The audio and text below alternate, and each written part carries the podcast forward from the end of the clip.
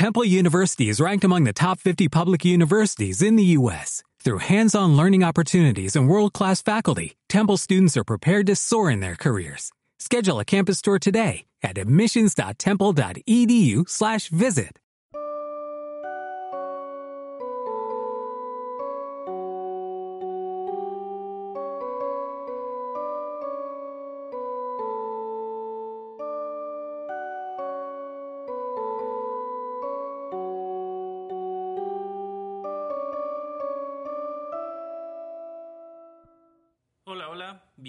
al Dark Matter Podcast número 13.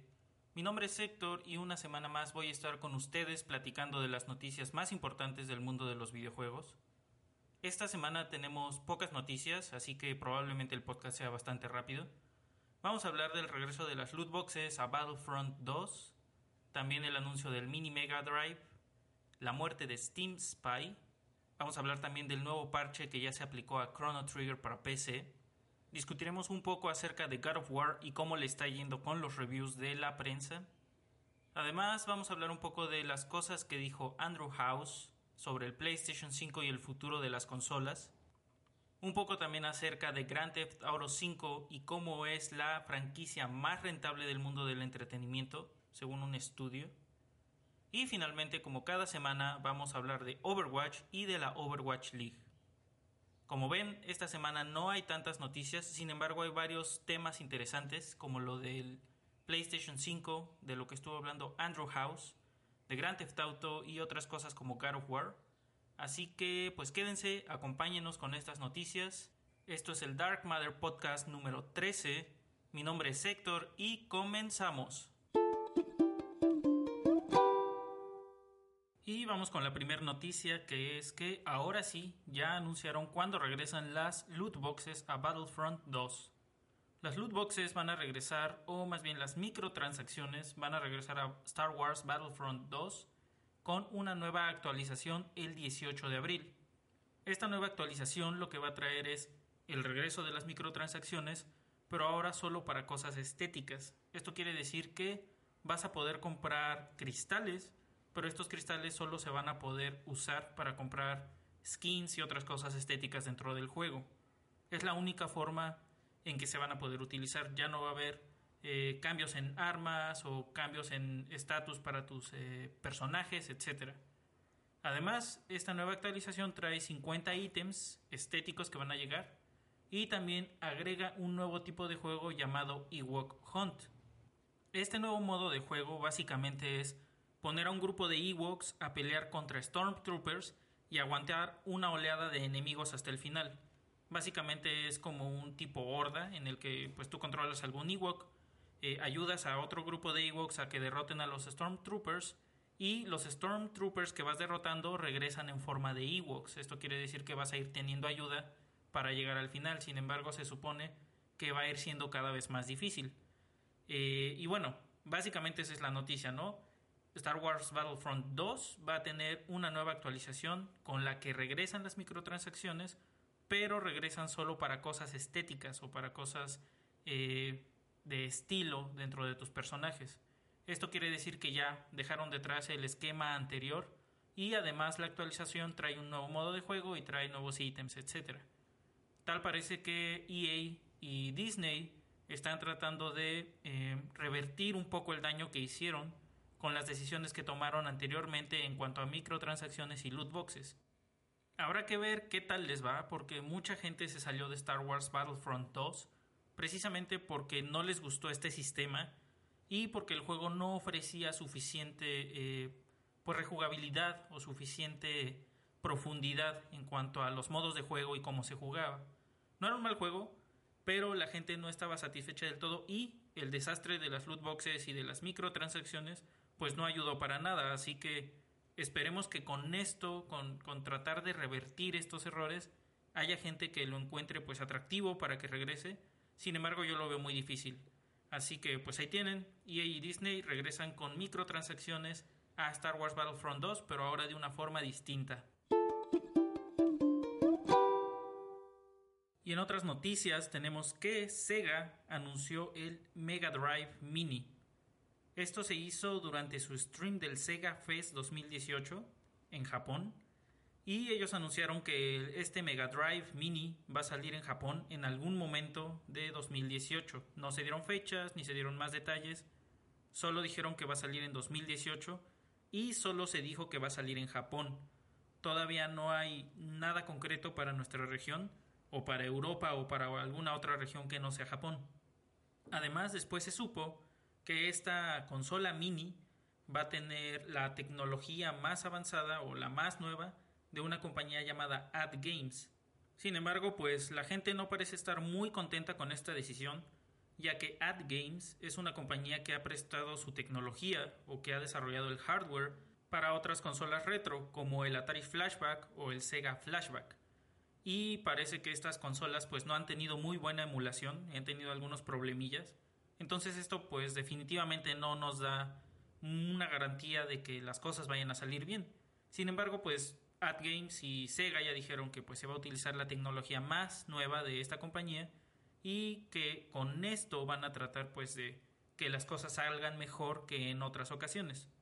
Eh, no hubo más detalles, no se sabe qué juegos va a traer, ni cuántos, no se sabe cuánto va a costar, no se sabe nada más de la consola, solo sabemos que se llama Mega Drive Mini, que va a salir en algún momento de este año 2018 y que va a tener la tecnología de AdGames. Y en otras noticias tenemos que Square Enix se está haciendo cargo de arreglar el super mal port que sacaron de Chrono Trigger para PC. Apenas en estos días salió el primer parche para este juego, para la versión de PC de Chrono Trigger, con el cual agregan un par de cambios bastante importantes. El primer y más importante de todos estos cambios es que una vez que tú empieces a jugar Chrono Trigger o cuando lo cargues en tu computadora, el juego te va a preguntar si quieres iniciar con los gráficos actualizados en alta definición o si quieres jugar con los gráficos clásicos. Esto es bien importante porque los gráficos en alta definición como que le daban en la torre un poco al propósito del juego y la verdad es que no se veía nada bien, hubo muchas quejas al respecto y con esto al menos tú puedes decidir si quieres usar los gráficos nuevos o si quieres jugarlo con los gráficos clásicos. Otro de los cambios también es que ahora la fuente que utilizaron o, la fuente tipográfica que utilizaron ya tiene el kerning adecuado y ya no se ve como si fuera parte de alguna aplicación toda mal hecha del iPhone o de Android, porque eh, otra de las quejas que había es que toda la tipografía o la familia tipográfica que habían utilizado, esta fuente tipográfica, se veía muy mal de acuerdo a la resolución que utilizaba el juego. Y esto hacía que, pues, la experiencia simplemente se rompiera porque no hacía match con, las demás, con los demás elementos del juego y con los demás elementos de la interfaz. Así que esto ya quedó arreglado también y ya no se ve horrible como solía verse.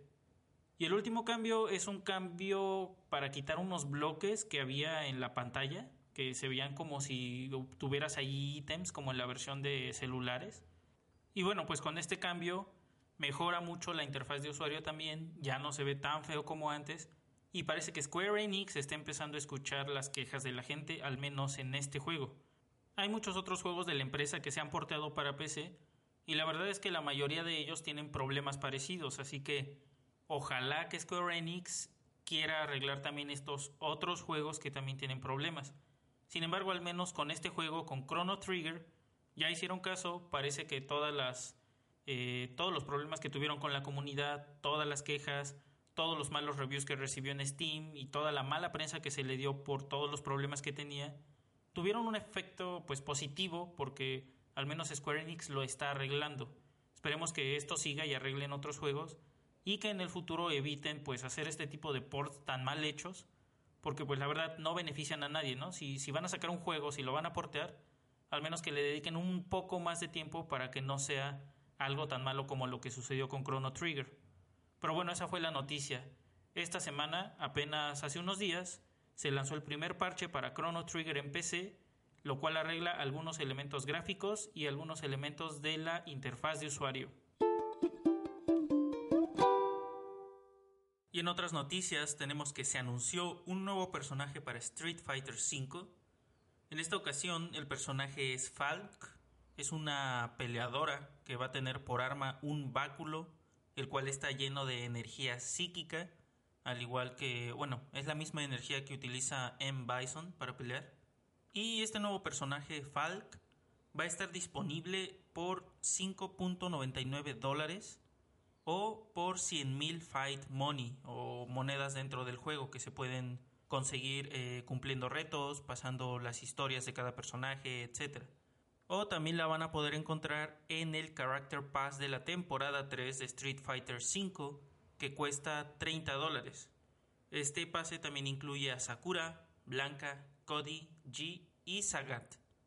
Entonces tenemos este nuevo personaje, se presentó con un trailer ahí bastante interesante en el que como siempre explican cuáles son sus movimientos, cuáles son sus movimientos especiales, eh, enseñan algunos de los trajes que va a tener, etc. Entonces, bueno, si ustedes siguen jugando Street Fighter V y pues compraron este DLC eh, Character Pass de la temporada 3, pues ahí tienen, este es el nuevo personaje. Si no compraron todavía el DLC o no les interesa obtenerlo de esta forma, bueno, lo van a poder obtener por 100.000 Fight Money dentro del juego sin tener que gastar un solo peso. Así que ahí tienen, nuevo personaje para Street Fighter que va a salir con la tercera temporada del Character Pass o que estará disponible para ustedes por 6 dólares o 100.000 Fight Money dentro del juego. Y en otras noticias tenemos que la versión de Dark Souls Remaster para Nintendo Switch ha sido retrasada. Esto se dio a conocer apenas ayer. Nintendo dijo que la versión de Dark Souls Remaster para su consola híbrida del Nintendo Switch se va a retrasar hasta el verano de este año, es decir, el verano de 2018. Esto quiere decir que el juego eh, habrá cambiado su fecha, en lugar de salir el 25 de mayo como se tenía planeado, ahora la ventana de lanzamiento se extiende y podría salir entre julio y septiembre de este mismo año. Es decir, va a estar retrasado más o menos unos entre 4 y 5 meses, depende en qué momento salga, porque ya no hay fecha definitiva, solamente se dio una ventana de lanzamiento en la que podría salir, la cual es el verano de 2018. Eh, junto con esto, pues obviamente también se atrasó la salida del Amiibo eh, que va a venir con el juego. No vienen juntos. Eh, es decir, si compras uno no te van a dar el otro, sino que van a salir al mismo tiempo. Y este Amiibo de Soler of Astoria también se retrasa para esa misma ventana de lanzamiento. Y bueno, no hay razones claras por las cuales este, esta versión se haya retrasado. No se dijo por qué, ni siquiera si había una razón específica, solo se dijo que pues debemos estar seguros de que este tiempo de retraso se va a utilizar para hacer que el juego sea mejor y para optimizar nuestro viaje al Ordran. Entonces, bueno, pues ahí tienen la noticia. Eh, la versión de Dark Souls Remaster para Nintendo Switch se retrasa hasta verano de 2018. Todas las demás versiones, la de PlayStation 4, Xbox One y PC, siguen teniendo como fecha de lanzamiento el 25 de mayo. En otros temas, eh, vamos a hablar un poquito acerca de este cambio en los eh, settings de privacidad de Steam que sucedieron la semana pasada, porque eh, principalmente porque esto dio pie a que una empresa llamada Steam Spy se viera en problemas y al parecer va a desaparecer. Para los que no están enterados de nada de esto, más o menos el contexto es así. Hace una semana Steam cambió algunos de los settings de privacidad que tenía por default en su plataforma. Y el cambio importante fue que ahora la librería de cada usuario es privada. Antes lo que pasaba con Steam es que pues si tú eres usuario de esa plataforma y empezabas a comprar juegos, ibas construyendo una librería dentro de la plataforma. Y esta librería, eh, tú podías verla cuando tenías el cliente de Steam abierto en tu computadora y podías ver qué juegos tenías instalados, etc. Pero también otras personas podían ver esta información. Eh, no de manera totalmente directa, pero eh, si tú buscabas dentro de Steam, por ejemplo, juegos, ¿cuáles son los juegos que se han jugado la última semana? Te salían allí pues todos los juegos que más se habían jugado durante esa última semana, ¿no? O filtrar por cantidad de gente que lo compró y venía allí pues toda así como en números muy burdos toda la gente que compró tal juego. Entonces ahora con este cambio, toda esta información es privada, a menos que tú la cambies. Por default, toda esta información ya no se le puede mostrar a otras personas ni se puede usar como filtro dentro de búsquedas y dentro de otro tipo de herramientas que Steam eh, tenía o que proveía para, para, que se pudiera buscar en ellas. Y ahora, bueno, pues, eh, ¿qué tiene esto de importante? Como decía al principio, pues una de las cosas importantes, claro, es la privacidad de los usuarios, porque de esta forma esta información ya no es pública para que cualquiera pueda verla. Y por otro lado, también afectó directamente y de una forma muy, eh, pues muy grande a una empresa llamada Steam Spy. Y lo que hacía Steam Spy básicamente era explotar todos estos huecos en los que podías obtener información de los usuarios y podías obtener información sobre sus librerías y cuántos, tiempos, eh, cuántos juegos tienen, cuándo los compraron, cuánto tiempo han jugado tal juego o qué tipos de juegos son los que más juegan, etc. Y esta empresa Steam Spy solamente se dedicaba a eso, solamente se dedicaba a estar ordeñando toda esta información.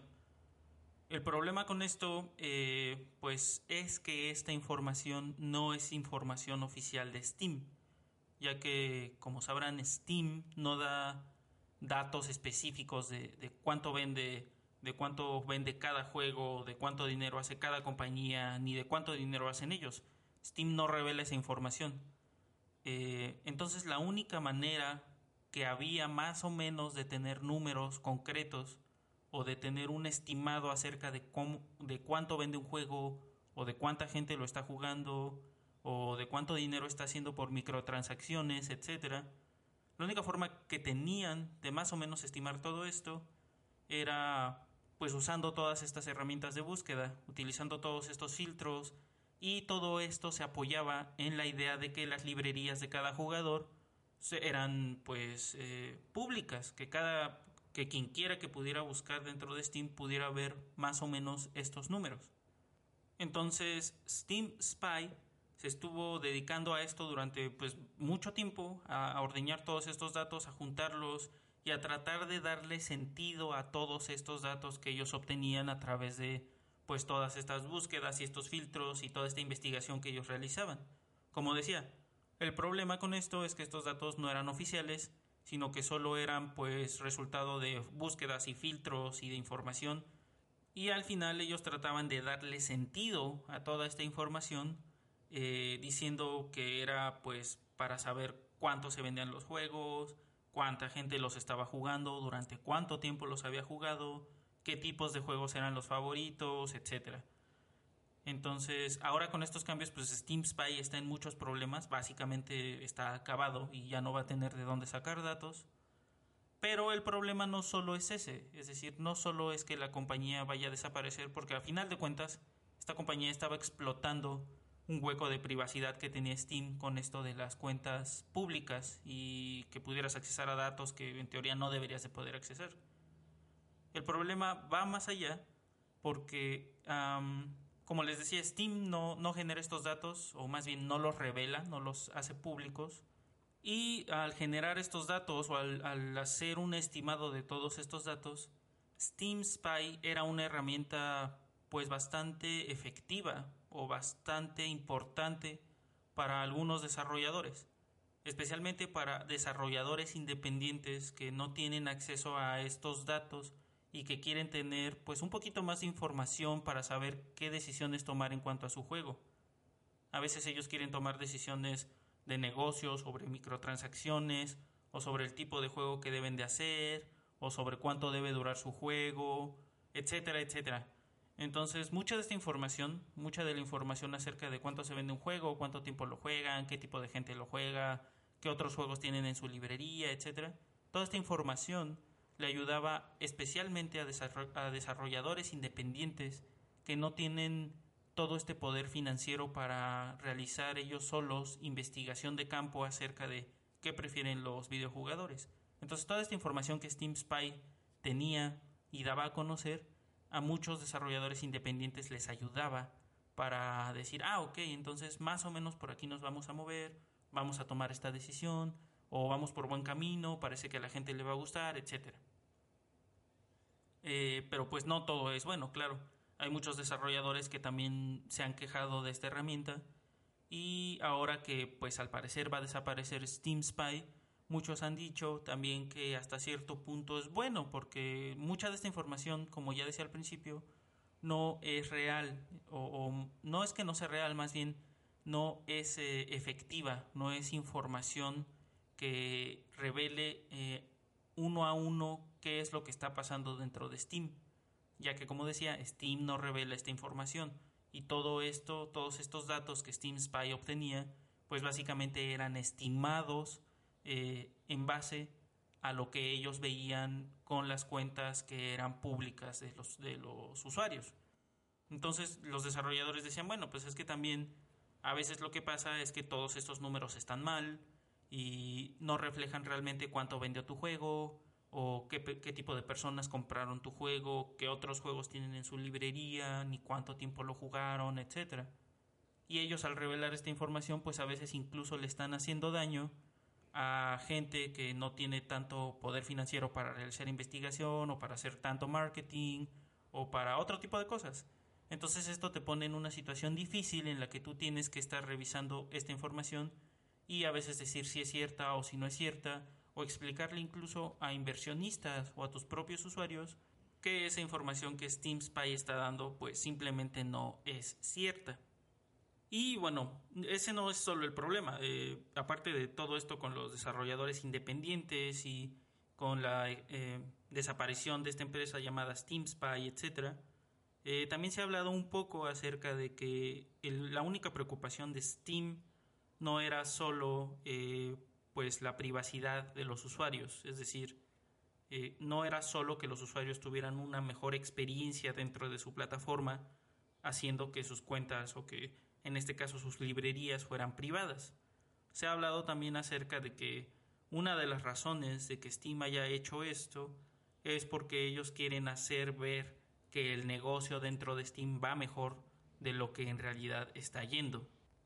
Y de ser cierto esto, pues realmente no sería tan sorpresivo ya que Steam nunca se ha caracterizado por ser una empresa que sea muy transparente en cuanto a los datos que tiene acerca de los usuarios o en cuanto a cuánto vende cada empresa o cuánto vende cada juego, etcétera, ¿no? Toda esa información generalmente no es pública, ellos no la hacen pública, ni siquiera dan un poco de pistas o, o generan reportes sobre todo este tipo de información. Y en los últimos tiempos Steam se ha enfrentado a cada vez más competidores y cada vez competidores con más y mejores propuestas. Eh, hasta ahora Steam sigue siendo la plataforma más grande y a la que más se acercan los desarrolladores porque fue una de las primeras y fue la que mejor lo hizo en aquel momento. Es la que tiene probablemente las mejores opciones para desarrolladores, la que tiene más penetración dentro del mercado, es la que está en boca de todos, la que todo mundo usa.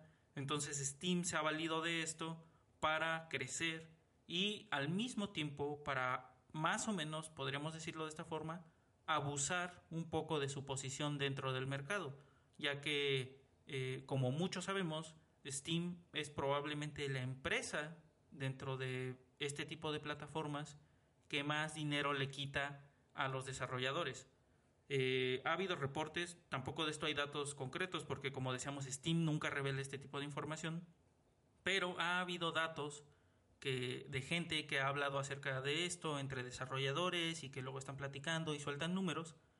Eh, según todo esto se ha dicho que Steam le quita al desarrollador más o menos el 30% de lo que ellos generan con cada venta de un juego, lo cual es altísimo ya que eh, el 30% pues es casi un tercio de lo que ellos generan como ganancia. Entonces si tu juego cuesta 60 dólares, básicamente de esos 60 dólares 18 o 19 dólares le pertenecen a Steam. Tú nunca vas a ver ese dinero.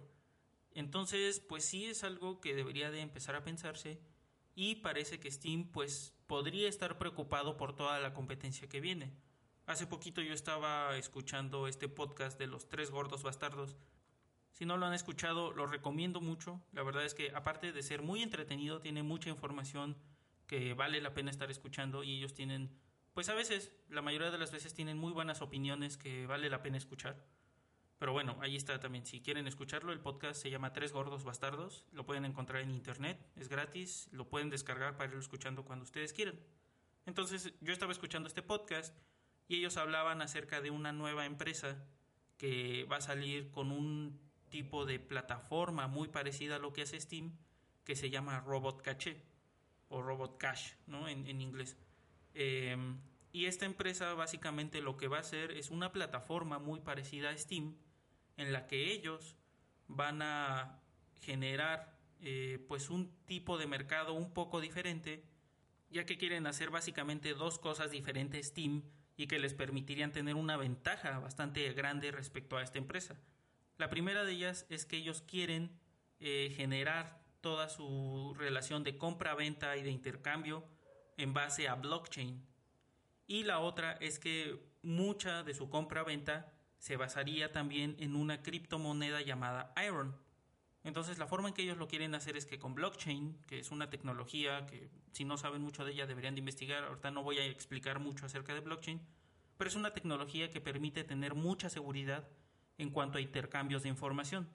Y básicamente una compra de un juego es intercambio de información, básicamente en este tipo de plataformas, porque realmente no estás obteniendo el juego físico, sino lo que estás haciendo es decir, ah, ok, yo te voy a dar tanto dinero y tú me vas a dar una llave para yo poder descargar este juego y tenerlo en mi computadora. Básicamente es información. Blockchain lo que va a permitir es que esta información sea segura, esté encriptada y que nadie la pueda cambiar. De esta forma ellos están seguros de que solo tú obtuviste ese juego y solo tú lo estás jugando y nadie más lo va a poder tener. Y tú no vas a poder darle ese juego a nadie más porque ese juego básicamente ya está registrado como tuyo y si alguien más lo tiene, entonces ellos pueden darse cuenta de que tú a lo mejor le prestaste tu cuenta a alguien más o hiciste algo para que alguien más lo estuviera jugando y bueno, eso en teoría no se podría y tendría que haber sanciones, etcétera. Pero blockchain básicamente va a hacer que esto sea más seguro. Y eh, la criptomoneda básicamente a ellos les daría una nueva forma de poder pagar por los juegos o pagar por su servicio. Lo importante de esto es que al utilizar estas dos tecnologías, la criptomoneda y el blockchain, evitaría que se tuviera que usar DRM, que es básicamente todo este tipo de seguridad para derechos de autor que las empresas utilizan y que Steam básicamente es eh, pues lo que ellos utilizan para que no haya piratería en los juegos y aparte también evitarían tener que estar gastando dinero en infraestructura para asegurarse que los juegos estén donde estén, los tenga quien tenga que tenerlos, que haya todo el tiempo chequeos de seguridad, etcétera, ¿no? De todo esto que hablamos. Entonces, al reducir estos costos de manera tan significativa, lo que pasaría es que Robot Caché no va a tener que quedarse con una tajada tan grande de las ganancias de los desarrolladores. Según lo que leí yo eh, en un reporte acerca de la empresa y de cuál es el plan de esta empresa, etcétera, ahí decía que ellos estiman que con todos estos cambios en cuanto a tecnología y en cuanto a cómo hacen los negocios, etcétera, ellos solo tengan que quedarse con el 5% aproximadamente de la ganancia de un desarrollador. Esto quiere decir que si tu juego cuesta 100 dólares, ellos solo se quedarían con 5 dólares. Si tu, si tu juego cuesta 60 eh, dólares, ellos solo se quedarían con un dólar con 50 centavos. En lugar de quedarse con ese 30% que generalmente las empresas se quedan. Y que especialmente Steam ha sido acusado de pasarse un poquito con este tipo de cargos o de ser un poquito abusivo con cuánto dinero se quedan en relación a las ganancias de la empresa. Entonces toda esta competencia eh, pues está haciendo que Steam probablemente se preocupe un poco acerca de su negocio y se habla, como decía hace unos momentos, de que este cambio en la privacidad de la gente no obedece solo a la preocupación de Steam por la privacidad de los usuarios, sino también para que ellos puedan hacer ver a Steam como una empresa con mucho más auge y que tiene mucha más importancia y en la que los negocios van mucho mejor de lo que en realidad están yendo. Y bueno, pues de esta empresa que les hablaba Robot Caché, todavía no sale, todavía no existe. Hay planes de que ya salga este mismo año, no dentro de mucho, realmente el plan que ellos tienen es salir dentro de algunos meses al mercado y ya tienen algunas empresas desarrolladores de videojuegos que van a empezar a sacar sus juegos allí. No son empresas tan grandes, pero sí hay uno que otro desarrollador que, que sí es importante y que va a estar allí. Entonces, si no saben mucho de la empresa o quieren saber un poquito más porque les interesó, pueden buscarlo en Google, Robot Caché, y ahí van a saber un poquito más de cuál es el plan de negocios que ellos tienen y cuál es la idea que tienen en cuanto a una plataforma de distribución digital de videojuegos. Estaba bastante padre. Entonces, pues esa fue la noticia, ¿no? Básicamente Steam cambió eh, sus settings de privacidad y ahora pues todo lo que tiene que ver con la librería de un usuario es privado y no lo puedes ver eh, aunque estés tratando pues ya sabes de ordeñar toda esta información en cuanto a búsquedas, en cuanto a filtros, etcétera.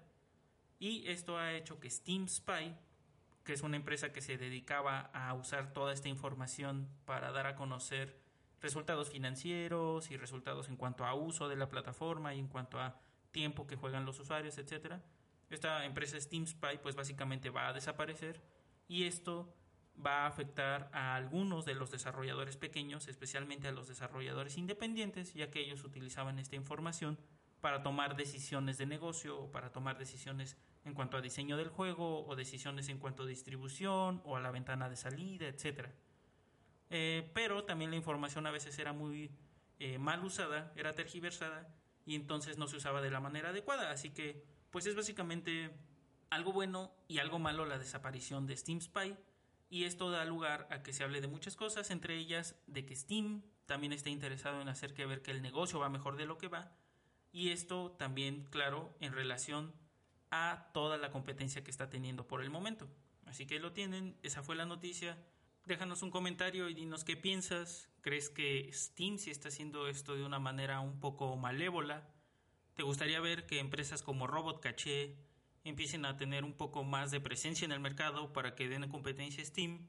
Y pues en caso de que seas un desarrollador, Dinos si la desaparición de Steam Spy te afecta o si alguna vez lo usaste para tomar decisiones en cuanto a tus juegos y en cuanto al negocio de tus juegos. Y en temas diferentes vamos a hablar un poco acerca de lo que estuvo diciendo Andrew House, quien hasta hace algunos meses era el CEO de PlayStation o de Sony Interactive Entertainment, como se llama ahora esa división. Y bueno, la verdad es que pues las declaraciones de Andrew House vienen muy de la mano de lo que está pasando últimamente con las consolas y también mucho con lo que se ha estado hablando acerca de PlayStation 5, ya que dentro de la conferencia él habló acerca del futuro de las consolas, dijo que básicamente él ve a las consolas como eh, una pieza de hardware que tiene mucho futuro y que va a seguir en nuestras casas y que van a seguir en nuestras vidas durante mucho tiempo eh, y esto en base a que dijo que, bueno, hace unos cinco años, más o menos en 2013, todo el mundo hablaba acerca de los juegos móviles y de cómo los juegos eran, eh, los juegos móviles eran el futuro y que todo el mundo se iba a estar mudando a los juegos móviles y que las consolas iban a desaparecer, etcétera. Y él básicamente dijo que el tiempo se ha encargado de demostrar exactamente lo contrario, que las consolas cada vez tienen más penetración en el mercado que hay muchos mercados emergentes que no han sido explotados de la manera adecuada o a los que ni siquiera se ha voltado a ver en ningún momento de la historia de las consolas y que las consolas cada vez tienen más representación y tienen más importancia en la vida de la gente que juega o de la gente que las utiliza para otro tipo de entretenimiento. Al respecto también pues se le cuestionó acerca de qué estaba pasando con PlayStation y qué sucedería con el PlayStation 5 ya que la persona con la que estaba hablando le dijo que pues él ha escuchado que el PlayStation 5 ya está en un estado muy avanzado de desarrollo en algunas fábricas, etc. Y Andrew House dijo que pues básicamente él no está en una posición de dar información acerca de lo que PlayStation hace o no hace, y mucho menos acerca de su nueva consola el PlayStation 5, pero él dijo que está consciente de que las consolas cada vez tienen un tiempo de vida mucho más largo y habló específicamente acerca del tiempo que ha llevado pasar de una consola a otra, eh, cuánto tiempo tuvo que pasar para que se pasara del PlayStation 1 al PlayStation 2, luego del PlayStation 2 al 3 y después al PlayStation 4.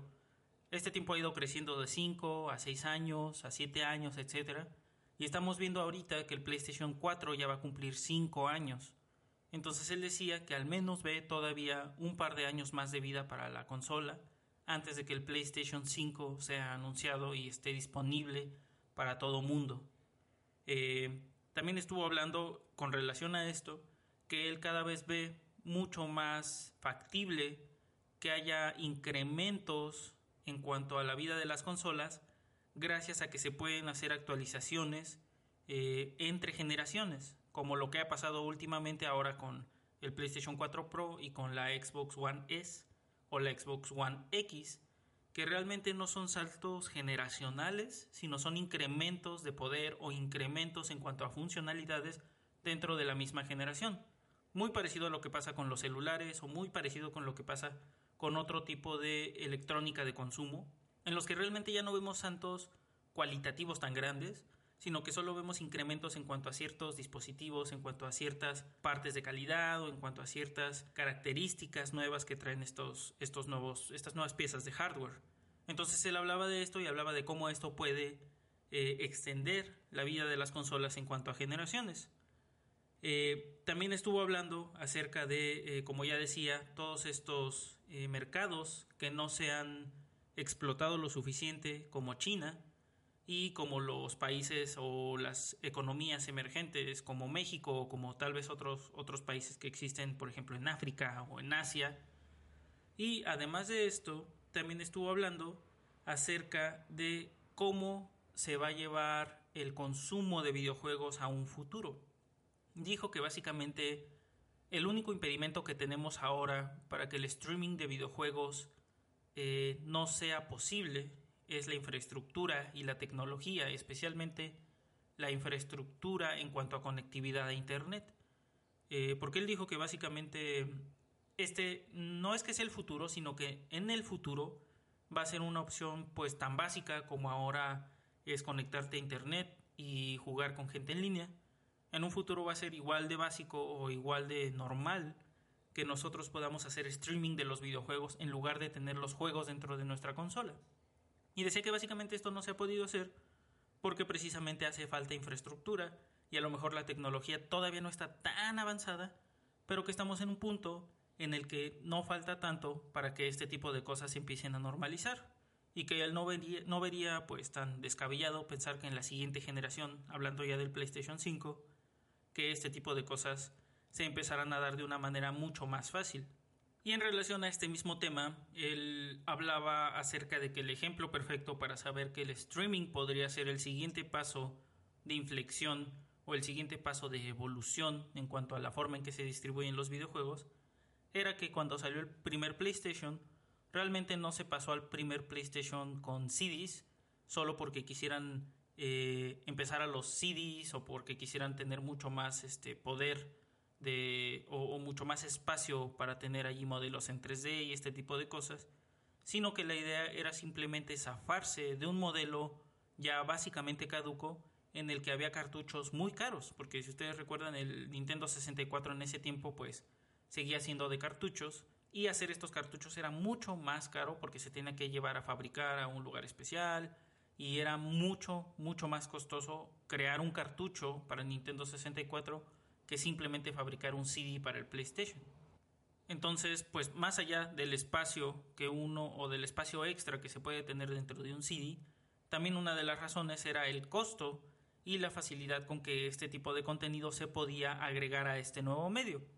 Entonces él decía que una vez pensado esto, él no ve por qué no el streaming de videojuegos sea el siguiente paso evolutivo en cuanto a cómo se distribuye este tipo de entretenimiento, ya que esto implicaría que Tú no tienes que ir a una tienda a tener el juego y ahora ni siquiera tendrías que descargar el juego, solamente tendrías que ponerle que lo quieres jugar e inmediatamente el juego empezaría a hacer streaming de lo que tú quieres, sin tener que esperarte una o dos horas a que se descarguen 30 o 40 gigabytes a tu consola para que puedas empezar a jugarlo. Em, y bueno, en relación a esto también decía que a pesar de esto, él no cree que los CDs o los formatos físicos vayan a desaparecer en esta siguiente generación de consolas, ya que aunque el streaming de videojuegos, como él decía, probablemente sea el futuro y sea el siguiente paso en cómo vamos a distribuir los videojuegos, también es cierto en que hay videojuegos o hay distribución de videojuegos en países que están en vías de desarrollo o que no están tan adelantados en cuanto a su infraestructura en acceso a Internet, entonces, hacer que la única forma de consumir videojuegos sea por streaming o por descargas haría que estos países, que estas sociedades que no tienen pues tanta velocidad de internet, que no tienen un fácil acceso a esta tecnología, pues no lo puedan hacer. Entonces él decía que en relación a esto, o basado en estas eh, observaciones, él no creía que los formatos físicos fueran a desaparecer al menos durante la siguiente generación. Tal vez más adelante, pues sí, ya sea algo que se pueda hacer cuando la infraestructura sea la adecuada y la gente tenga acceso a todo este tipo de, tecnologías sin tanto problema, pero por el momento él decía que no ve que en el futuro cercano los soportes físicos para videojuegos vayan a desaparecer, hablando de el CD o del Blu-ray o de los, las tarjetas de memoria, etc. Así que bueno, esta plática con Andrew House estuvo interesante, esta especie de conferencia que él dio ya que estaba platicando con alguien más que lo estuvo entrevistando. Estuvo bastante padre, habló de varias cosas.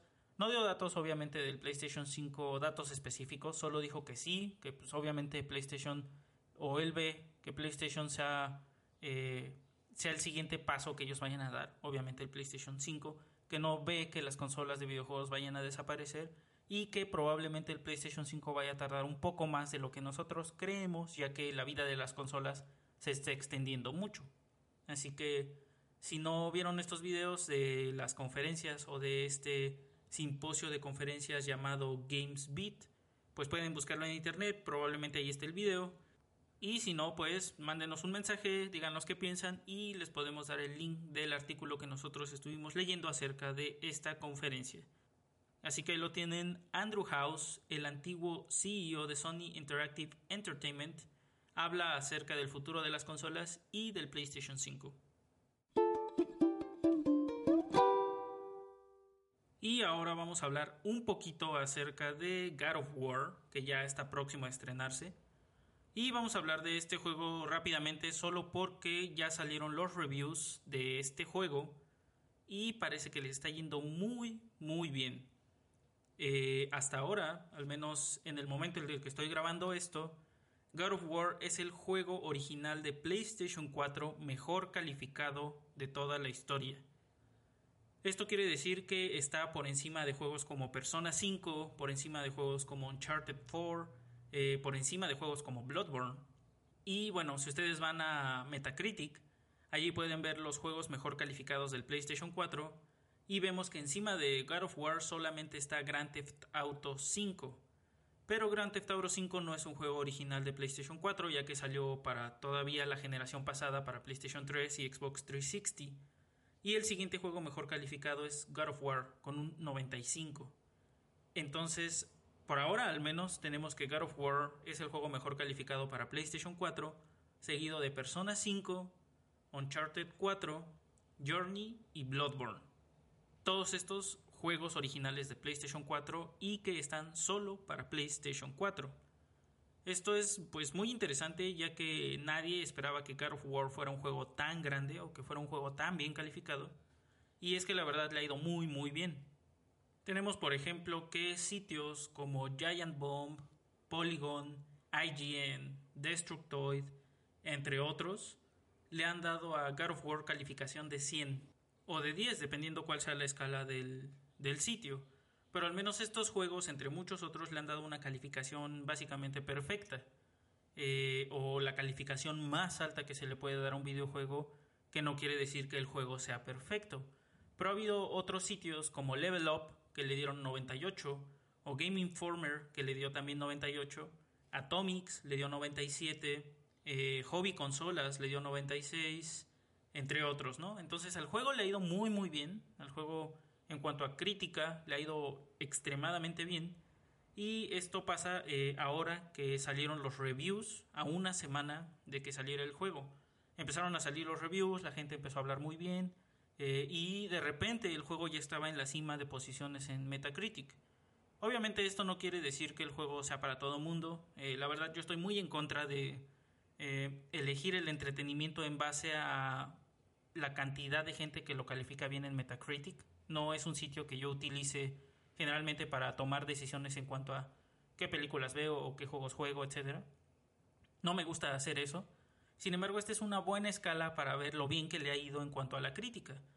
Hay varios sitios que yo leo de ahí, Polygon, IGN, Game Informer, a veces leo ciertas cosas de Atomics, de Level Up, también a veces los de Giant Bomb, etcétera, que se me hacen muy interesantes, tienen muchos de estos sitios tienen formas diferentes de calificar los juegos y está muy padre ver que un juego para PlayStation, especialmente un juego de God of War, que nunca fue como una, eh, una franquicia a la que se le viera como lo más alto en cuanto a producción de videojuegos, sí estaba entre lo mejor, obviamente, desde que salió el primer juego, el primer God of War, y especialmente con God of War 2, se le vio como una de las franquicias más emblemáticas del PlayStation sin embargo, eh, con el paso del tiempo, pues hubo otras franquicias que le han robado mucho la cámara, le han robado el foco y a las que se les vio como incluso más grandes, como franquicias que enaltecían mucho más el desarrollo de videojuegos. Allí tenemos eh, pues juegos como Uncharted, o tenemos juegos como The Last of Us, o tenemos juegos como Bloodborne, ahora para PlayStation 4, etc. Entonces está padre ver que a God of War le esté yendo también. Parece ser que este es el primer candidato real a juego del año que tenemos. Eh, ahorita empezando ya eh, en la segunda, o más bien en, en, el segundo cuarto del año. Y bueno, pues la cosa se va a poner bastante interesante. Así que pues ahí lo tienen, God of War está a unos días de salir. Los reviews lo favorecen muchísimo. Eh, todos los críticos básicamente coinciden en que es un gran juego, que rompe con muchos de los esquemas de los God of War antiguos pero que al mismo tiempo trae cosas nuevas que lo hacen muy bien y que la historia y la forma en que se relacionan los personajes dentro de ella, especialmente Kratos y Atreus, está muy bien hecha. Así que pues falta poco para que salga. Una vez que lo tengamos, pues nosotros daremos nuestras impresiones al respecto, pero por ahora podemos ver que básicamente God of War es el juego mejor calificado para PlayStation 4 hasta el momento. Ahora vámonos con Grand Theft Auto 5, ya que se dio a conocer que Grand Theft Auto 5 es el juego, o más bien el producto de entretenimiento más rentable de toda la historia. Esto se dio a conocer gracias a un análisis que hizo MarketWatch. Ellos hicieron un análisis acerca de cuántas copias ha vendido y cuánto dinero ha generado. Y resulta que Grand Theft Auto 5 ha vendido hasta ahora más de 90 millones de copias lo cual junto con todo lo que tiene que ver con DLC y cosas en el juego, etcétera, dan un total de más de 6 mil millones de dólares. Según este estudio o este reportaje en el que se hizo el estudio, esto opaca a cualquier otro título de entretenimiento que se haya lanzado hasta ahora. Y con esto se refieren a videojuegos, películas, libros, eh, cualquier otra cosa que se les pueda ocurrir que tenga que ver con entretenimiento. Grand Theft Auto 5 es el más grande y el que más ganancias le ha dejado a sus creadores. Y solo para ponerlo en contexto, aquí en el reportaje podemos ver que, por ejemplo, Grand Theft Auto 5 costó 265 millones de dólares, pero le dio de ganancias a la gente de Rockstar 6 mil millones de dólares mientras que una de las películas más eh, reconocidas y que más dinero han generado en la historia como Avatar costó 237 millones de dólares, pero solo generó de ganancia 2.8 mil millones de dólares. Esto es poco menos de la mitad de lo que ha generado hasta ahora Grand Theft Auto 5. Y bueno, sorprendente, ya que Grand Theft Auto 5 sigue y sigue, no es como que a partir de ahora ya se haya terminado Grand Theft Auto 5 y lo hayan dejado de jugar todo mundo, sino que como podemos ver siempre, por ejemplo, en los charts de Steam o en los charts de otras empresas como PlayStation, el juego casi cada semana está en los tops de ventas o está en los tops de gente que lo está jugando, etc. Entonces realmente sí es mucha gente la que le está metiendo dinero y tiempo a este juego todavía. Eh, también hay una comparativa acerca de los juegos de la serie de Grand Theft Auto, en donde podemos ver que Grand Theft Auto 5 es por mucho el juego más vendido de toda la serie. Tenemos, por ejemplo, que el juego menos vendido hasta ahora, o de los que se tiene pues conteo de cuántas eh, unidades se han vendido, es Grand Theft Auto 3 para PlayStation 2 con solo 17.5 millones de ventas. Después le sigue Grand Theft Auto Vice City para PlayStation 2 que vendió 20 millones de copias. Después está Grand Theft Auto San Andreas también para PlayStation 2 que vendió 27.5 millones de copias. Y tenemos también a Grand Theft Auto 4 para PlayStation 3 y Xbox 360 que vendió 25 millones de copias. Y finalmente tenemos a Grand Theft Auto 5 con 90 millones de copias, que es más del triple de lo que vendió, por ejemplo, el siguiente más vendido que era San Andreas con 27 millones de copias. 90 millones de copias es más del triple de eso, entonces sí es eh, pues mucho lo que se ha vendido de este juego y llama mucho la atención especialmente la cantidad de juegos o el porcentaje de copias que se ha vendido para cada consola.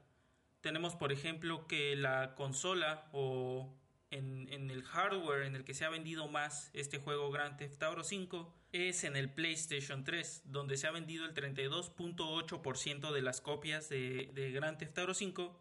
Después le sigue el PlayStation 4 con 27.4%, le sigue el 360 o Xbox 360 con 25.5%. Y finalmente tenemos al Xbox One con 12.2% de las ventas y la PC con solo el 2.1% de estas ventas. Lo cual resulta pues sorpresivo ya que uno esperaría que por ejemplo la cantidad de ventas en la PC fuera pues al menos un poco más alta. Digo 2.1% de 90 millones no es poca cosa, pero aún así se me hace muy bajo comparado con por ejemplo el Xbox 360 o el PlayStation 4 que ni siquiera son las consolas donde más se ha vendido y pues ya ni decir eh, comparándolo con el PlayStation 3 que es en donde se han vendido la mayor parte, casi una tercera parte de estos 90 millones. Y se ha hablado mucho últimamente acerca de cuál es el, el secreto para todo el éxito que ha tenido Grand Theft Auto 5. Y pues esto ya tiene tiempo, ¿no? Digo, ya tiene varios años que lo hemos visto pues durante mucho tiempo en las, en las listas de los más vendidos o en las listas de los más jugados o en las listas de los que la gente considera como los mejores juegos de la generación o de los últimos tiempos, Grand Theft Auto 5 siempre está allí, siempre está presente de una u otra forma entre lo que más consume la gente y digo, ahora ya podemos ver con números y con cifras exactas o, o al menos cifras duras qué tanto se está jugando y qué tanto se está vendiendo. Sin embargo, pues, ¿cuál, cuál ha sido el, el verdadero factor de éxito de este juego en especial? Y digo, de este juego en especial porque la serie siempre ha sido exitosa, pero en especial este juego, el Grand Theft Auto 5, ha sido el más exitoso de todos. Y bueno, por lo que podemos ver o por lo que podemos leer en, el artículo y en muchos otros lugares donde se ha hablado al respecto, hay dos factores que son los que han hecho que Grand Theft Auto 5 tenga el éxito que ha tenido. El primero de ellos definitivamente es que el juego se lanzó para dos generaciones distintas de consolas. Eh, si recordamos, el juego se lanzó en 2013, justo cuando se estaba teniendo esta transición de consolas, de por ejemplo el PlayStation 3 al PlayStation 4 y de la Xbox 360 al Xbox One. Es decir, fue justo más o menos lo que pasó como con The Legend of Zelda Breath of the Wild, que se lanzó para despedir el Wii U, pero también se lanzó para darle la bienvenida al Nintendo Switch. Sin embargo, pues tenemos que el PlayStation 3 y el PlayStation 4 han sido pues consolas realmente exitosas, no pasó como con el Wii U, que fue una consola que vendió súper poquitas unidades. El PlayStation 4 eh, hasta ahora ha vendido más o menos como 60 millones de copias, una cosa así. Y el PlayStation 3 también vendió muchísimas copias durante su, su etapa eh, o su vida eh, a lo largo de los años. Entonces cuando lanzaron para estas dos generaciones de consolas, pues lo que hicieron en lugar de fragmentar su mercado, realmente fue unificar o darle la oportunidad a la gente de que pudiera jugarlo en donde ellos quisieran. Entonces, la gente que no tenía pensado comprar un PlayStation 4 justo cuando saliera la consola, tuvo la oportunidad de poder comprar Grand Theft Auto 5 para su PlayStation 3 o para su Xbox 360. Y la gente que tenía pensado comprar el PlayStation 4 cuando saliera para cambiar de generación y poder jugar todos los juegos nuevos, también pudo comprar el Grand Theft Auto 5 para su nueva consola. Entonces esto definitivamente les dio una ventaja bastante amplia en cuanto a otros juegos que habrán salido en el mismo tiempo o, o en cuanto a otros juegos de la serie que salieron justo a mitad de generación o cuando la generación apenas empezaba, pero solo fue para una, etc. Entonces, esta, esta dualidad en cuanto a generaciones les dio una ventaja muy, muy amplia y bueno, obviamente esto se puede aprovechar porque el juego es muy bueno, Rockstar eh, son muy buenos desarrolladores, hacen muy buenas historias, etc. Pero eh, más allá de eso, el timing fue muy bueno. Lanzaron justo cuando había una transición de, generación. Y el siguiente punto, básicamente, es que Grand Theft Auto 5 eh, inició una forma diferente de acercarse a los Grand Theft Auto con Grand Theft Auto Online, que es parte de lo que es Grand Theft Auto 5, eh, pero es un, un modo online en el que la gente se puede meter, y puede interactuar y puede hacer misiones y se pueden matar unos a otros y pueden hacer un montón de cosas eh, que en el juego también se pueden, son cosas muy locas como todo el tiempo estar eh, luchando con helicópteros o todo el, todo el tiempo estar luchando eh, entre ellos, dándose bazucazos, matándose, etc. Sin embargo, pues lo que agrega esto es que ya no se trata de una misión que el juego te ponga para que vayas y eh, realices una acción con un eh, personaje que tú no puedes jugar y que nada más interactúas para lograr esa misión, para continuar con la historia. Y bueno, pues Grand Theft Auto 5 Online eh, o Grand Theft Auto Online es totalmente lo contrario. Aquí interactúas todo el tiempo con gente, todo el tiempo estás realizando cosas con ellos, todo el tiempo estás entrando en conflicto con ellos o te juntas con ellos para, pues ya sabes, realizar misiones o realizar cualquier cosa que se te ocurra dentro del juego, porque realmente la gente lo ha utilizado para un montón de cosas, no solo para jugar, sino para realizar coreografías dentro del juego, o para meterle mods, o para hacer concursos, o para hacer carreras, o para hacer pues todo lo que a ellos se les ocurra hacer. Entonces, este componente online creo yo que también ha sido uno de los eh, puntos más importantes para que Grand Theft Auto pueda haber eh, o pueda ser el éxito que realmente es al menos actualmente. El asunto del cambio generacional y de haber hecho esto, lanzado el juego durante la transición de generaciones, pues fue muy al principio. Y toda esta parte de Grand Theft Auto Online, eh, pienso yo que fue a partir de la mitad de la vida del juego hacia adelante, es lo que ha mantenido al juego vivo. Y realmente Rockstar lo ha hecho muy bien, lanzando contenido eh, muy seguido, muy seguido lanzan nuevas armas, nuevos vehículos, que ahora ya pueden controlar un helicóptero tal o un avión tal, o ahora ya pueden hacer tal cosa, o hay nueva ropa, o hay nuevas, eh, no sé, un montón de contenido, todo el tiempo lo están lanzando. Y obviamente, pues el jugador tiene que pagar por todo este contenido y pues eso le genera definitivamente muchas ganancias a Rockstar. Entonces, pues digo, se puede decir mucho acerca de Grand Theft Auto 5, se puede hablar mucho acerca de cómo ha sido un gran juego, de cómo tuvo una gran campaña para un solo jugador, de cómo eh, se lanzó entre generaciones o en la transición en generaciones, de cómo se ha aprovechado de este mercado online para hacer crecer pues el juego y la base de jugadores y generar un montón de ganancias, etcétera. Pero la verdad es que todo esto se puede aprovechar, es decir, todo esto que hablamos ya, el cambio generacional, el online, etcétera. Todo esto se puede aprovechar y puede suceder gracias a que Rockstar, quienes son los desarrolladores de Grand Theft Auto, eh, pues hacen las cosas realmente bien. Todo el tiempo se ha mantenido como una de las empresas o como uno de los estudios desarrolladores que hacen las cosas muy bien todo el tiempo. Hay muy pocas cosas que a lo mejor podamos eh, echarles en cara o muy, pocas cosas de las que nos podamos quejar en cuanto a los juegos de, de Rockstar, especialmente refiriéndonos a la serie de Grand Theft Auto. La verdad es que todo el tiempo lo han hecho muy bien. Siempre han hecho las cosas bien, tienen sus juegos tienen buena historia, tienen buen gameplay, se manejan muy bien, las misiones están muy bien hechas generalmente, etcétera, etcétera, ¿no? Es decir, no es como que este juego haya salido de un desarrollador sorpresa y de repente se haya hecho muy famoso y todo sea cuestión de suerte, sino que han tomado muy buenas decisiones, se han aprovechado muy bien de las situaciones por las que pasa el mercado y aparte le han dado eh, pues una personalidad muy específica a esta serie de Grand Theft Auto que parece que tiene mucha resonancia en la gente. Entonces realmente, más allá de todas las cosas que han pasado, que son situacionales, por ejemplo, el, cambio generacional, eh, más allá de todas estas eh, cosas situacionales, de todas estas situaciones que han pasado con el mercado y que ellos han aprovechado bien, creo que el éxito de Grand Theft Auto y especialmente el éxito de Grand Theft Auto 5 se debe al talento de los desarrolladores y al buen ojo que tienen también para saber qué cosas hacer, qué cosas no hacer y cómo entrarle para que la gente tenga ganas de jugar su juego y tenga ganas de seguirlo jugando durante mucho tiempo. Entonces, pues ahí lo tienen. Grand Theft Auto 5 es el producto de entretenimiento mejor valuado y más rentable de todos los tiempos, por encima de cualquier película y por encima de cualquier libro y por encima de lo que a ustedes se, les ocurra.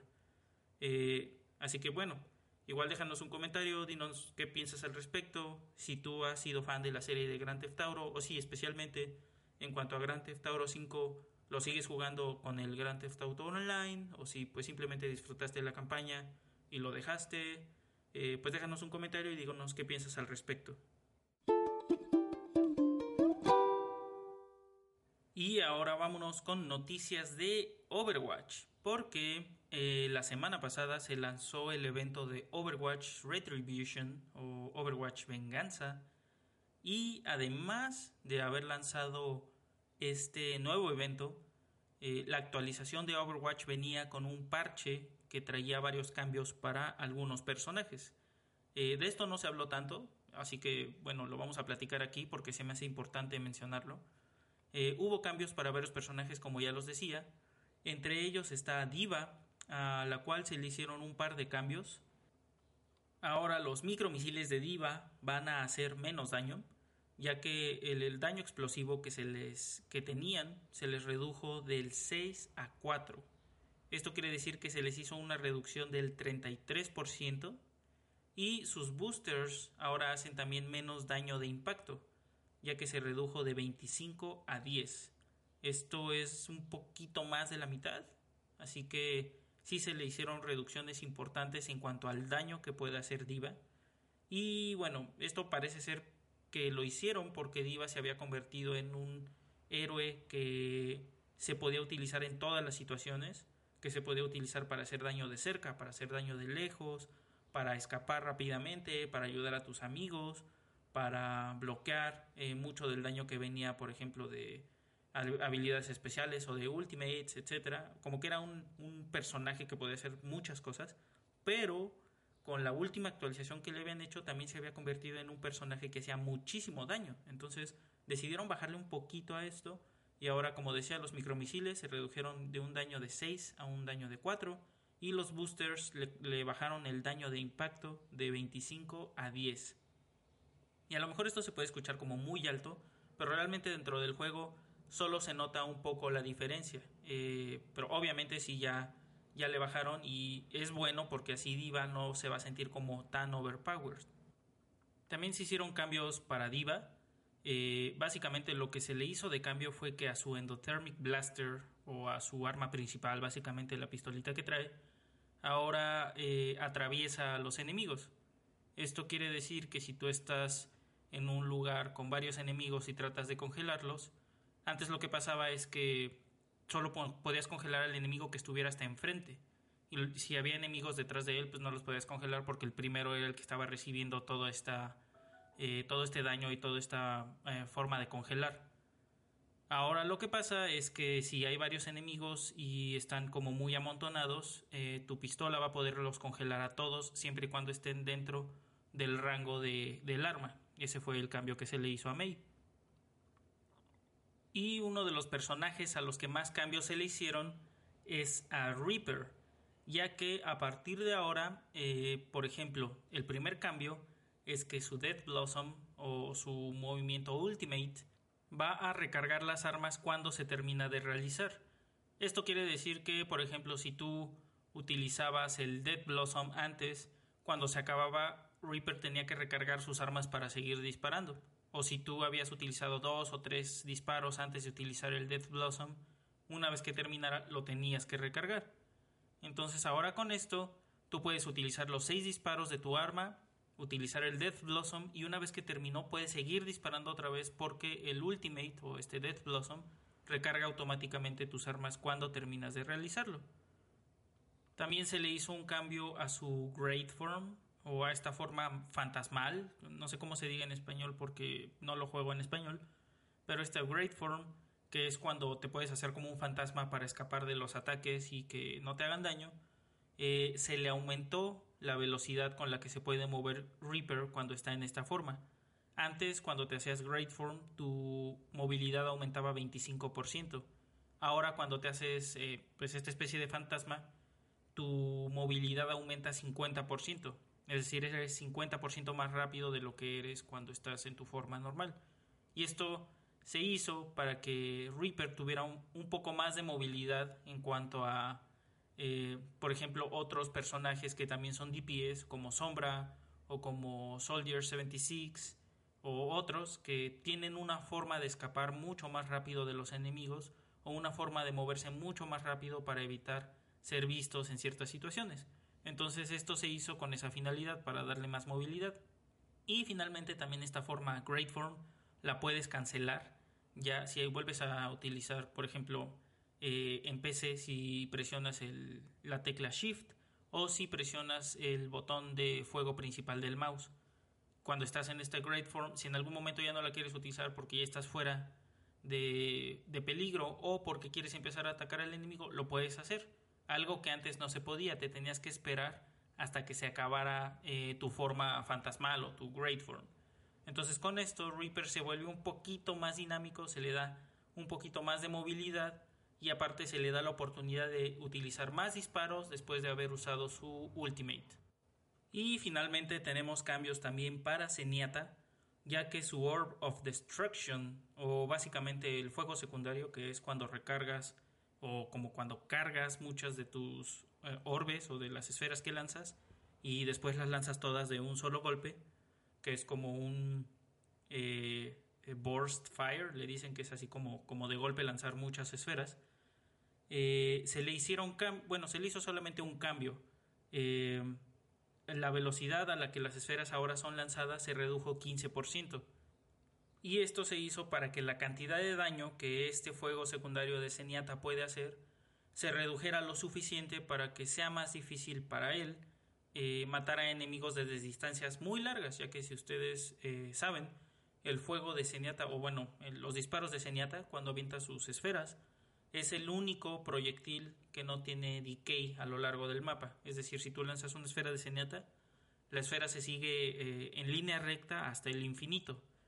Eh, y entonces tú podías básicamente ser como un sniper, eh, que es mucho lo que pasa con los jugadores profesionales que utilizan Zenyatta, que es recargar todas tus esferas y luego las avientas todas de un, de un golpe. Y si atraviesas todo el mapa y le logras dar a alguien, puedes matarlo con ese solo disparo. Este disparo es muy mortal, entonces a veces lo que pasaba es que como todas las esferas salen al mismo tiempo y salen una tras otra, entonces, si te pegaba una, era casi seguro que las demás también te dieran. Y pues, Zenyatta podía matarte, ¿no? Básicamente de un golpe atravesando todo el mapa. Con esto lo que se pretende es que las esferas salgan con una velocidad un tanto reducida para que no sea tan fácil que todas te puedan dar y que Zenyatta te pueda matar de un solo golpe desde lejos. Más que nada también porque Zenyatta es un personaje de soporte, que en teoría su función principal debería de ser curar, pero también es un personaje que puede hacer mucho daño. Sin embargo, últimamente se le ha seleccionado casi casi como un DPS, porque realmente el daño que puede hacer y a la distancia que puede hacerlo pues es muchísimo. Entonces, con esto se pretende bajarle un poquito a la cantidad de daño que puede hacer a lo largo del tiempo, porque no se redujo el daño, sino que solo se, se redujo la velocidad de las esferas, así que pues se va a tratar de que se balancee un poco la relación de daño con la relación de, ayuda o de, curación que puede hacer. Y además también finalmente se hicieron se hizo un cambio al mapa de Blizzard World en el que pues se, se cambió un poco el primer punto eh, de pelea, el primer punto de ataque. Se le hizo un cambio en cuanto a la distancia que tiene del spawn para que sea un poquito más difícil que las personas que están defendiendo lo puedan mantener durante mucho tiempo y que después sea súper fácil que les ganen. Este, bueno, tendrían que verlo para, para checar en el mapa, pero básicamente es eso, ¿no? Se redujo un poco la, o más bien se cambió la distancia que había del punto de primer ataque y con esto se espera que sea un poco más eh, fácil para los atacantes tomarlo y más difícil que después se, se pueda estar eh, hostigando a las personas que defendían el primer punto. Y bueno, ya, como decía al principio, también con este parche se aventó el evento de Retribution, que ya lleva ahí un poquito más de una semana, y también con todos estos cambios, entre otras cosas. Entonces, si ustedes están jugando Overwatch, seguramente ya vieron algunos de estos cambios. Si no, pero notaron algo diferente, bueno, esta es la razón. Hubo cambios en algunos personajes y también en este mapa de Blizzard World.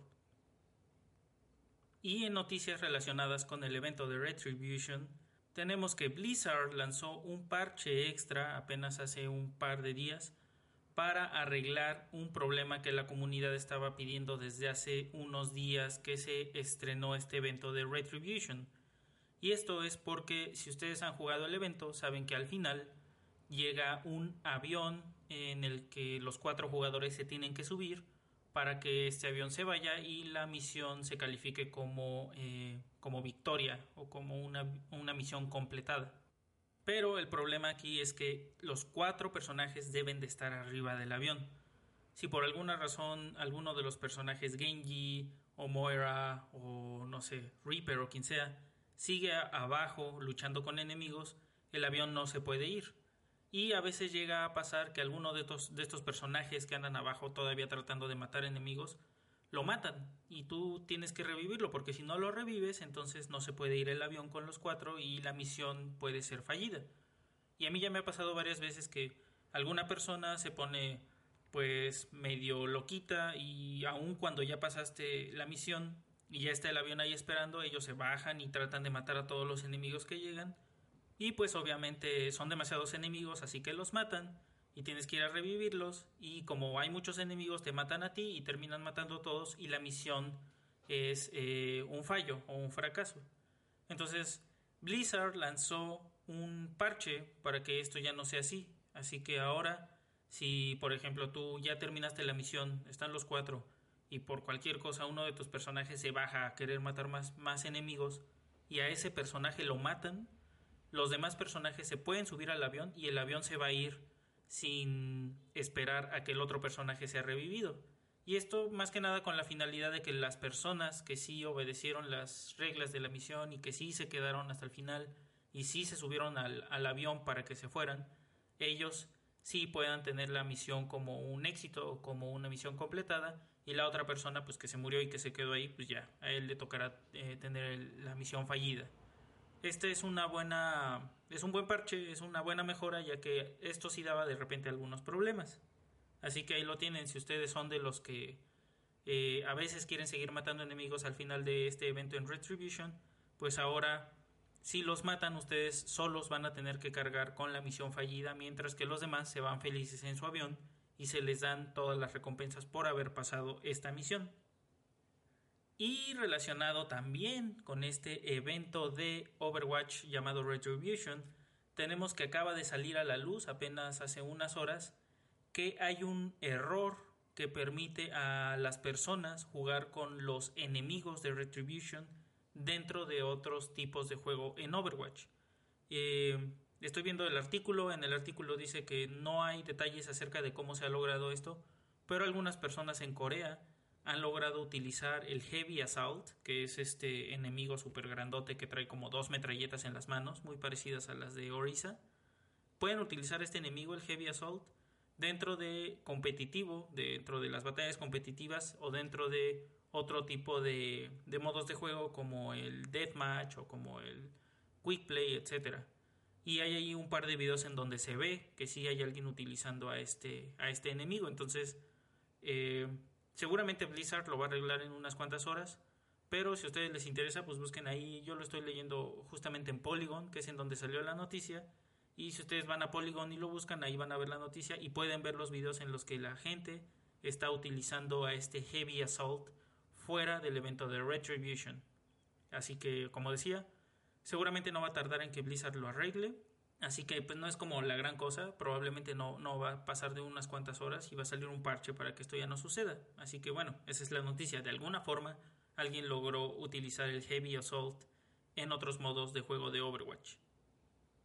Y también dentro de otras cosas relacionadas con modos de juego y nuevas eh, eh, actividades que se pueden hacer dentro de Overwatch, tenemos que el equipo eh, de Blizzard anunció que van a tener una temporada competitiva para el modo de juego de 6 contra 6 Elimination, que es básicamente donde un equipo de 6 se enfrenta contra otro equipo de 6, más o menos como lo que es el Quick Play o el modo competitivo y eh, aquí se trata de ir eliminando uno a uno a los enemigos del otro, del otro equipo. Eh, para este modo van a meter una, una temporada competitiva que parece que ya va a empezar a ser regular y que está totalmente separada de la temporada competitiva del juego que normalmente tenemos de, equipos. Y no solo eso, sino que también se le agregó la regla de lockout en la que una vez que el equipo, bueno, para que más o menos haya contexto, esto se juega de una forma en la que juegan 6 contra 6. Eh, una vez que un equipo gana, eh, se juega otra ronda y así consecutivamente hasta que ganen el mejor de 5. Es decir, el primer equipo que gane 3 ya ganó esa partida. Entonces, ahora lo que va a pasar es que le pusieron esta regla de lockout en la que cada que alguien gana un juego, los, eh, los héroes con los que ganaron ese juego ya no están disponibles para agarrar. Entonces tienen que agarrar a uno diferente y así consecutivamente. Entonces, si tú te vas al quinto juego, en el quinto juego ya tienes súper poquitos personajes de los que vas a escoger y te va a tocar jugar con otros que a lo mejor no eres tan bueno. Y esto le va a dar un poco más de dinamismo y le va a dar un poco más de eh, importancia a la comunicación y a cómo se acomodan los equipos para poder ganar. Así que bueno, si ustedes están en mucho en la onda competitiva de Overwatch, ahora hay temporada competitiva para el 6 contra 6 Elimination Mode para que ustedes puedan llevar las cosas todavía más allá y se eh, pues se puedan entretener un poco más de tiempo con cosas más competitivas y que realmente les van a dar un poco más de dificultad al, juego. Así que lo tienen un nuevo, eh, una nueva temporada competitiva para un modo de juego que ya existía dentro de Overwatch. Y finalmente vamos con noticias de la Overwatch League porque eh, esta semana como cada semana siempre hay algo que, de lo que se puede hablar acerca de los escándalos de la liga, eh, esta semana apenas se anunció que el Dallas Fuel había despedido, o pues ellos dicen como release, como dejar ir, a su coach principal, Kai Kai, y a uno de sus jugadores DPS estrella eh, que tiene por nickname Rascal. Entonces el Dallas Fuel se deshace de Kai Kai y de Rascal y esto ha generado un montón de controversia. Eh, mucha gente, bueno, casi toda la gente coincide en que era momento de que Kai Kai se fuera, pero muchos están sorprendidos de que Rascal también estuviera ahora fuera del equipo.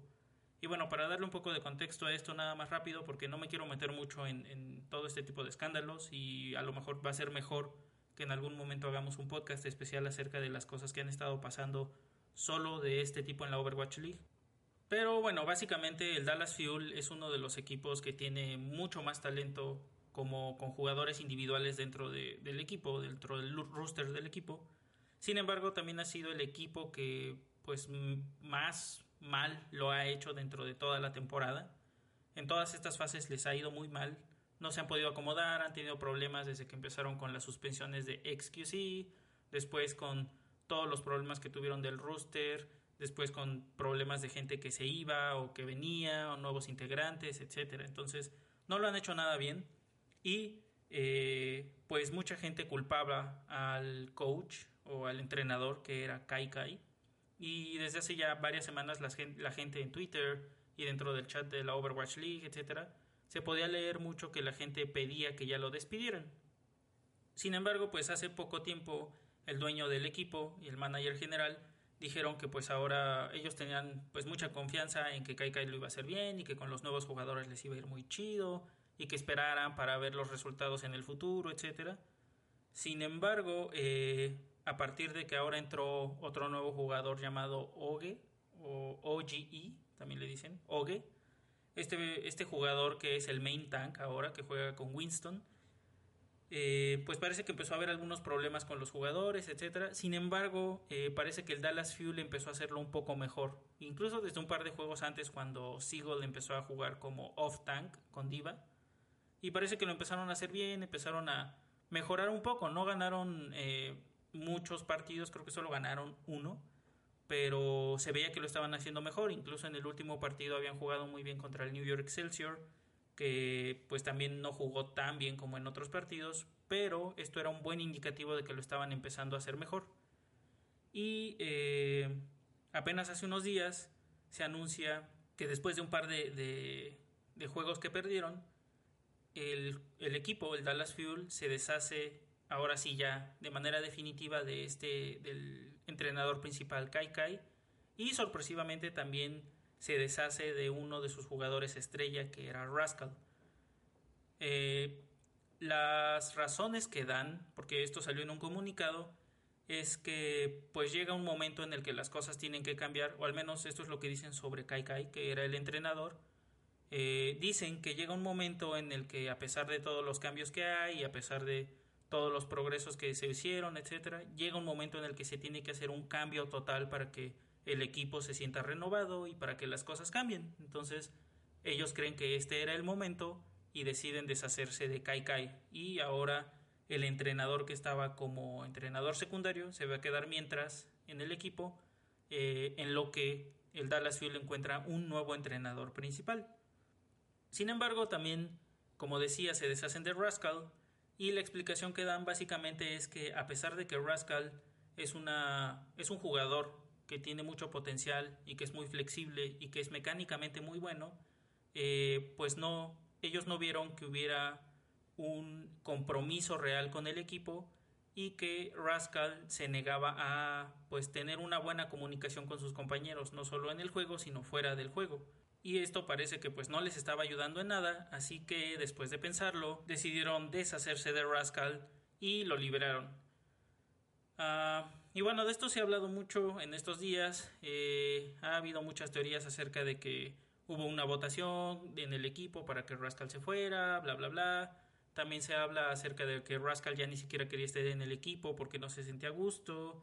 Eh, justo el día que anunciaron esto, otro jugador de los eh, LA Gladiators llamado Fisher estuvo hablando en su, en su eh, stream de Twitch acerca de esto y él explicaba que pues como jugadores coreanos a veces es muy difícil tener comunicación porque la idioma, eh, la barrera del idioma a veces sí es muy grande y a veces no se puede quitar tan fácilmente.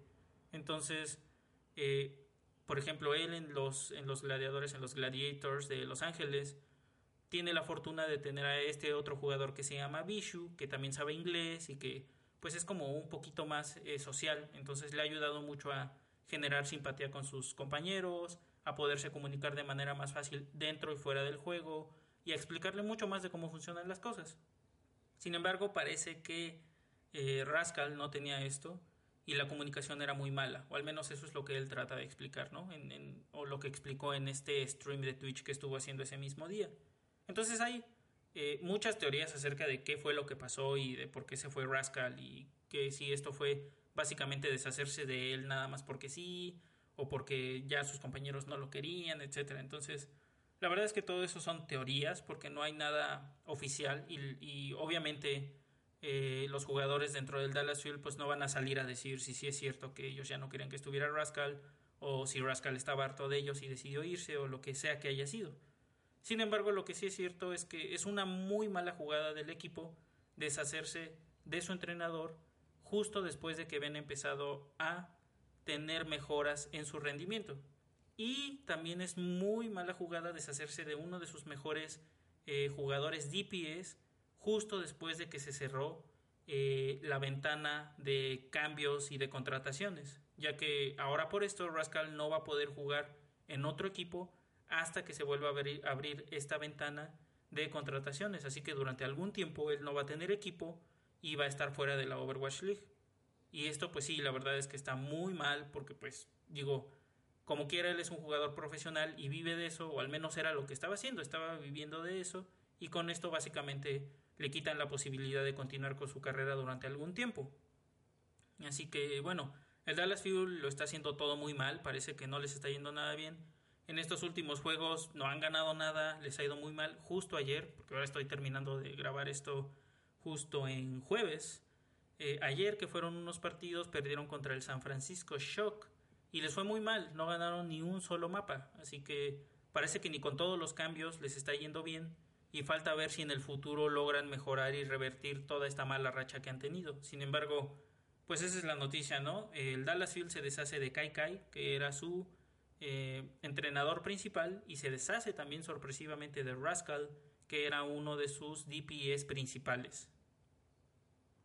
Y bueno, finalmente nada más quiero hablar rápidamente de cómo van las cosas en la Overwatch League.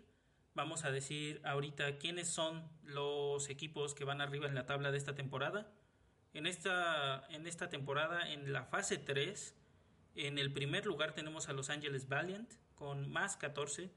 En segundo lugar tenemos al Boston Uprising con más 7 puntos. En tercer lugar está el New York Excelsior con más 8, ya que la diferencia en cuanto a mapas ganados y wins totales pues es un poquito más baja. Y en cuarto lugar tenemos al Philadelphia Fusion con más 3. Hasta ahora estos son los cuatro equipos que estarían pasando a los playoffs al final de esta fase, que va a terminar en un par de semanas. Y si las cosas siguen así, estos van a ser los cuatro equipos que se van a enfrentar por el gran premio de 100 mil dólares que se da al final de cada fase. Y además, bueno, debajo de ellos tenemos en quinto lugar a Los Angeles Gladiators y en sexto lugar a la Seoul Dynasty, que son probablemente los otros dos equipos que todavía podrían estar en la lucha por llegar a, a los playoffs de esta fase. Sin embargo, pues hay que esperar a ver cómo se desarrollan las cosas.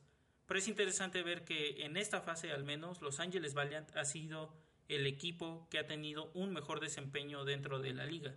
Así que pues faltará ver qué es lo que pasa en el futuro, sin embargo ahí lo tenemos. primer lugar Los Angeles Valiant, segundo el Boston Uprising, tercero el New York Excelsior y cuarto el Philadelphia Fusion hasta ahora en la fase 3 de la Overwatch League. Y bueno amigos, eso es todo por ahora. Muchas gracias por haber estado conmigo en el Dark Matter Podcast número 13. Mi nombre es Héctor y recuerden que pueden seguirme en Twitter. Ahí pueden encontrarme como arroba Héctor H. Bastida. Y también pueden seguirnos como Dark Matter en todas las redes sociales. En Twitter pueden encontrarnos como arroba blog-dark matter. En Facebook nos pueden buscar como Dark Matter Blog. Y también pueden entrar a nuestra página que tenemos en Tumblr, en donde pueden encontrarnos como blogdarkmatter.tumblr.com. Muchas gracias nuevamente por haber estado en este capítulo del Dark Matter Podcast, el número 13 ya, así que vamos bastante bien. Si tienen algún comentario, si quieren dejarnos alguna pregunta o si tienen algo que decirnos sobre algo que les guste o que no les guste del podcast, pueden hacerlo por cualquiera de estos medios. Y de nuevo, muchas gracias por haber estado en el Dark Matter Podcast número 13. Eso fue todo y hasta la próxima.